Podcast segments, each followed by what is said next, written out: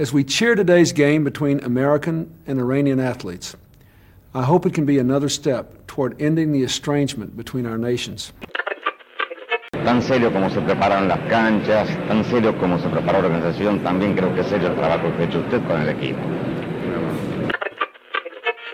O que é certo é que isto não convém a ninguém e eu penso que tem que existir o diálogo entre os jogadores e a Federação para isto ficar ultrapassado para bem de todos. É tudo.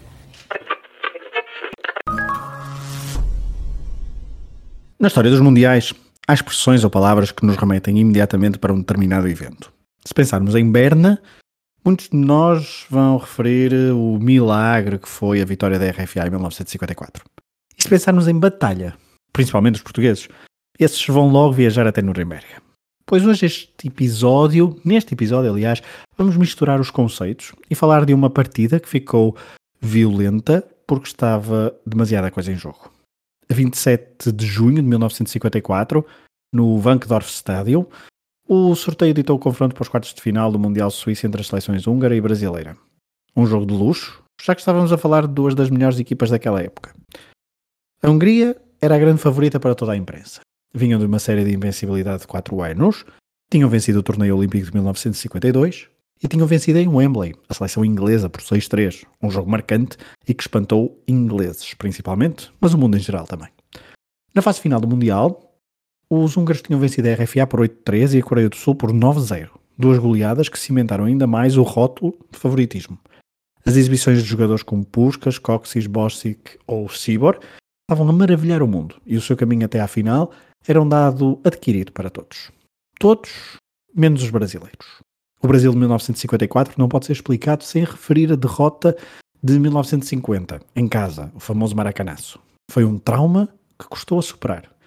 Tanto que a seleção brasileira só voltou a jogar vários meses depois e para o Mundial na Suíça até a mudança de equipamento foi promovida.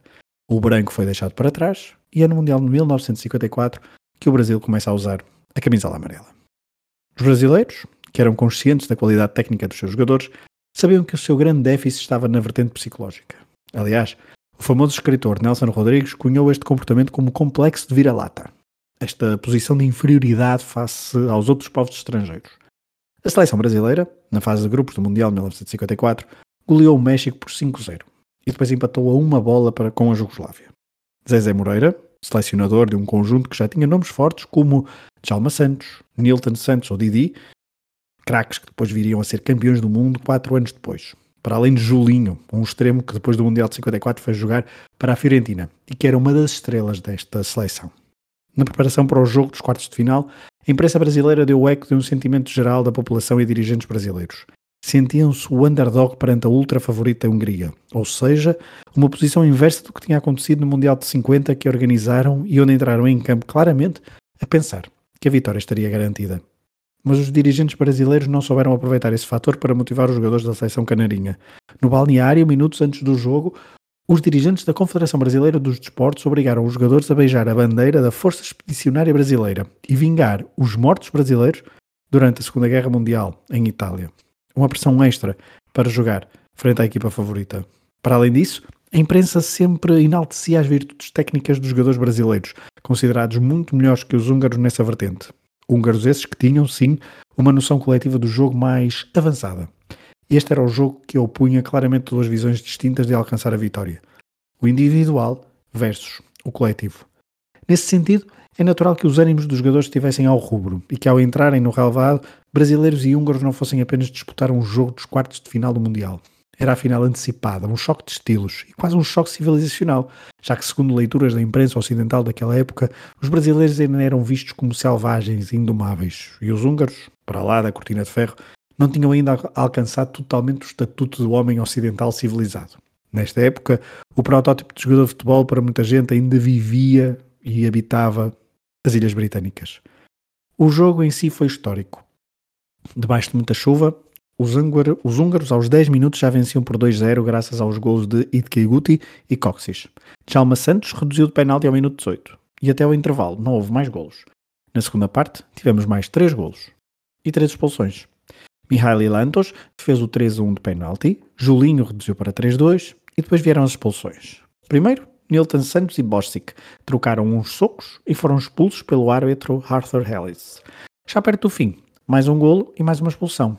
A Hungria confirmou o resultado final em 4-2 com gol de Coxis. Já Humberto, avançado brasileiro, agrediu um adversário e foi também expulso. Três expulsões até parece pouco para quem viu o Portugal Países Baixos de 2006. Só que quando nos referimos à Batalha de Berna, falamos principalmente do que aconteceu depois do apito final do árbitro. Há vários relatos e é difícil confirmar a veracidade de todos. Mas muitos apontam para Puskas como aquele que acicatou ainda mais os ânimos. O craque húngaro não jogou esse jogo por estar lesionado e a ser poupado para os jogos seguintes. Aqui está mais um exemplo da sobranceria húngara. E a caminho dos balneários consta que atirou uma garrafa de água que acertou em alguém da comitiva brasileira e a partir daí foi impossível controlar os ânimos. Jogadores, dirigentes, jornalistas e até um ministro húngaro foram apanhados no meio do turbilhão. A imprensa relatou o sucedido de várias formas. Se estivermos a ler a imprensa brasileira da época, verificamos que se tratou de um roubo, que os húngaros foram super agressivos e que o árbitro expulsou erradamente os jogadores brasileiros quando deveria ter feito o mesmo, mas com futebolistas da Hungria.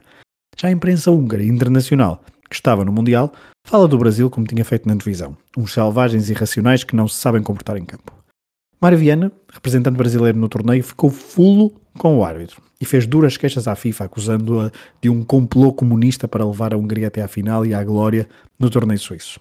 É verdade que a Hungria foi até ao jogo decisivo, mas aí, depois da batalha, veio o milagre, com Fritz Walter a comandar a RFA numa vitória frente aos magos, magiares. Já o Brasil teve de esperar quatro anos para começar definitivamente a construir uma imagem que ainda hoje perdura, a de ser um país de futebol espetáculo e de vitórias. De 1958 até ao século XXI, o Brasil foi penta, mas antes da vitória na Suécia, o futebol só tinha dado traumas aos brasileiros. As we cheer today's game between American and Iranian athletes, I hope it can be another step toward ending the estrangement between our nations. Tan serio como se preparan las canchas, tan serio como se prepara la organización, también creo que es serio el trabajo que ha hecho usted con el equipo. O que é certo é que isto não convém a ninguém e eu penso que tem que existir o diálogo entre os jogadores e a Federação para isto ficar ultrapassado para bem de todos. É tudo.